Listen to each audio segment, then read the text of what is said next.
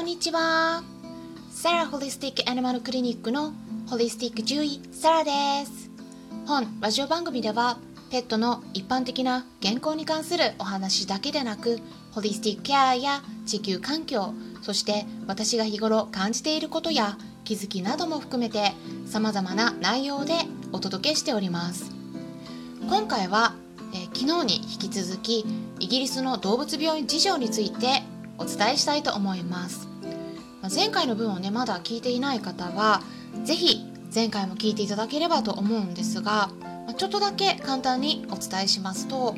うちの猫ジョバンニの具合が良くないんですね。で具体的にはずっと下痢を繰り返していて体重が減ってきています、まあ、ご飯もね食べてはいるんですけれどもまあ若干食欲が落ちていて食いつきが悪くなっているという感じです、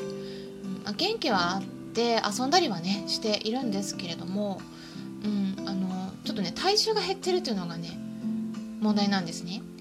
うん、でこれについてちょっとね後でもお話ししようと思うんですけれども、うん、吐くっていうことはねあんまりなくて、うんまあ、本当にね下痢したりするっていうことで時々血が混じるんですね。でジョバンニはあの子猫の時から本当にもう体弱くて、うん、膀胱炎とか血尿も繰り返したりあとはね血糖値とか腎臓の数値が高めになったりして今もね時々血糖値上がるんですね、うん、で興奮でね猫は上がることはあるんですけれどもこうやってねすぐに上がりやすい子っていうのは糖尿病の予備軍です。であとはその腎臓の数値も慢性腎臓病ではないんだけれども一応予備軍なんですね。でその他に発作を起こしたこともあるしあとはねストレスで毛を舐めすぎてハゲてしまうこともあって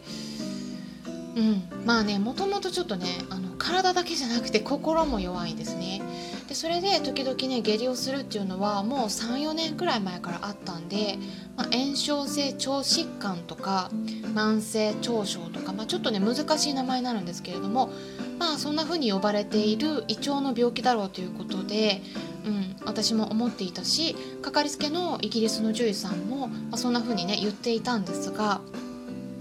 あの体重はね減ってなかったんですよ。うん、で下痢の方も手作り食にしてからピタッと収まってたんですね。でそれでジョバンニはねちょっと骨格が大きめなんで、うん、体重の方もねちょっと、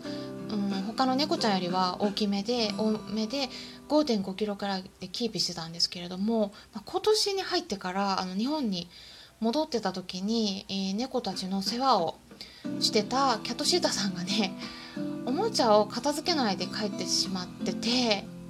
でね多分夜中にジョバンニがおもちゃを食べてしまったんですね。うん、でキャットシータさんにはねおもちゃを食べることあるから置いて帰らないようにっていうのはね言ってたんですけどもうんちょっとね私がいればねと思うんですがちょっとねやっぱ留守にしてたんでうんその間にね食べてしまったっていうことで、まあ、そこからね調子が悪いんですよね。うん、で何度も吐くようになってしまってでおもちゃのフェルトでできてるようなボンボンのボールをね1個吐き出してでその後もう1個は便から出てきたんですね。うん。なので2個出したんですけど2個食べてたっていうことなんですけどもうほんとよくそんなにね食べていたなと思っていたんですがまあ今になって思うとうんこれはねワンちゃんに多いんですけれどもうん心の不調で不安定な状態になると何かを食べて満たそうとしたりするっていうことが動物でもあるのでまあもしかしたらね私がちょっと不在だったんでうんちょっと心が弱いので、まあ、ジョバンニは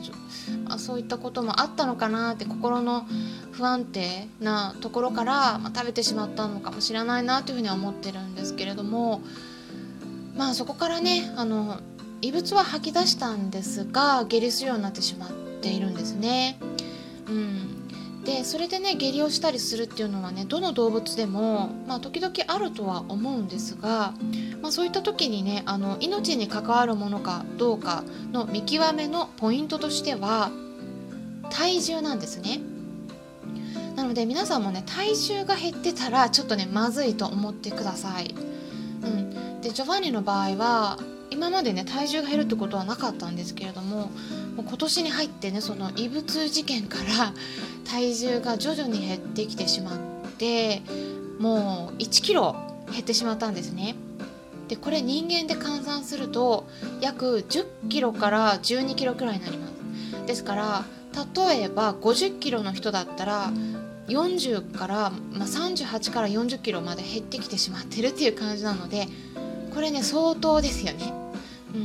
でもねちょっとガリガリになってきてしまったんでどうするかね考えたんですけれども、うん、かかりつけの先生にお話ししたら、まあ、やっぱりねうんまあ、今後ね今後のことを考えても検査した方がいいんではないかということになって、まあ、鎮静剤をかけるっていうことで、えー、まあ、それだったらポーっとしてる間に、うん、検査を終えられるので、まそういった方向でね考えているんですけれども具体的には血液検査とレントゲン検査それから超音波検査エコーですね、まそれをして万が一しこりが見つかった場合には細胞診と呼ばれるあのがん細胞がないかどうか顕微鏡で見る検査ですね、まあ、それをすることにしたんですね、うん、ではねどれくらいお金がかかるのかっていうところまで前回お話ししてたんですが皆さんはどのくらいかかると思いますか、鎮静もお願いしたので、まあ、そこでね上乗せで費用がかかるっていうこともあるんですけれども、まあ、イギリスでねトータルで約1000ポンドかかります。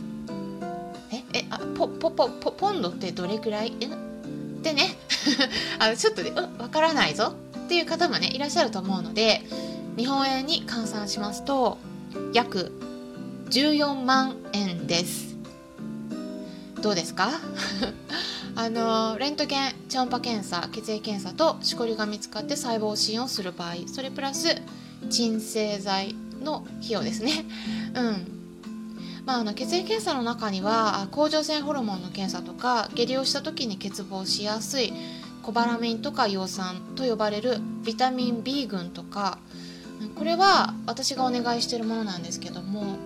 前回ねちょっと葉酸が下がってたんですね、うん、私ちょっと栄養学の方を勉強してるんでまあそこでねあのあやっぱり下がってたなと思って今サプリ入れてるんですけれども、まあ、それでどうなってるかっていう経過観察っていう意味もあってもう一回見るっていう感じですね。まあ、それプラス、まあ、今まではねあの数値の異常はなかったんですけれども、まあ、もう一回見るという意味で腎臓の機能を見る SDMA 検査とか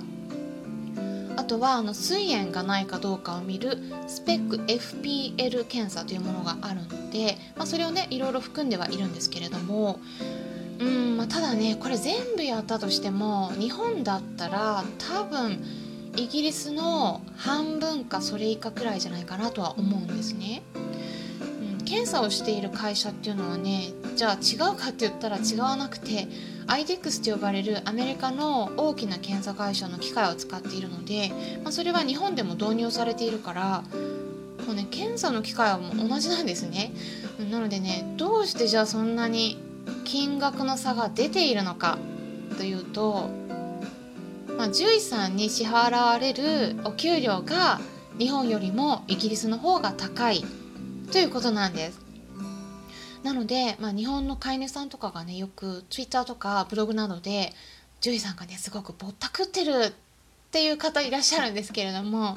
まあ、私から言わせていただきますと あのイギリスと比べると日本の動物医療の現場で請求される金額はすごくね良心的ですよってね言いたいです。うん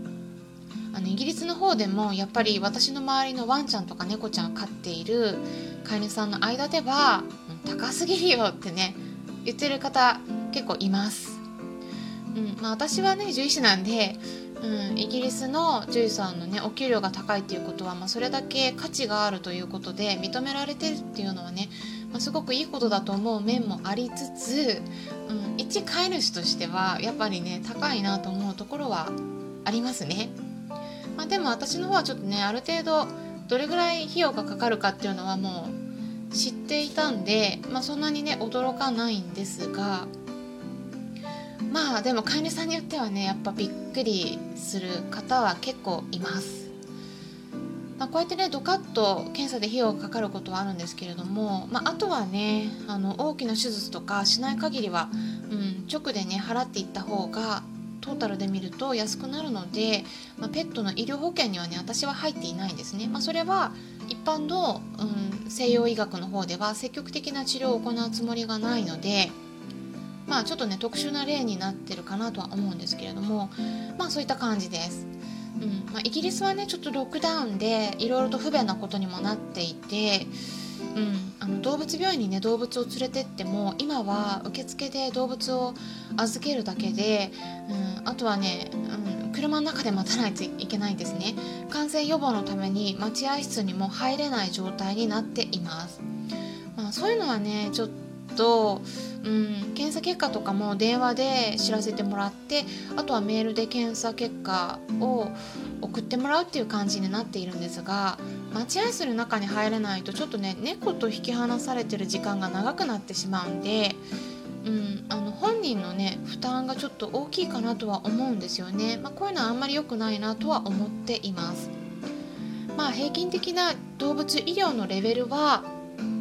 あのイギリスの方が日本よりもねやっぱり高いなと思うところはあるんですが検査の費用に関してはねちょっとね高いなとは思うのでまあ日本の方がまだいいなと思えるところもありますね今回はうちの猫ジョバーニの病気のこととかイギリスの動物病院事情についてお伝えしていきました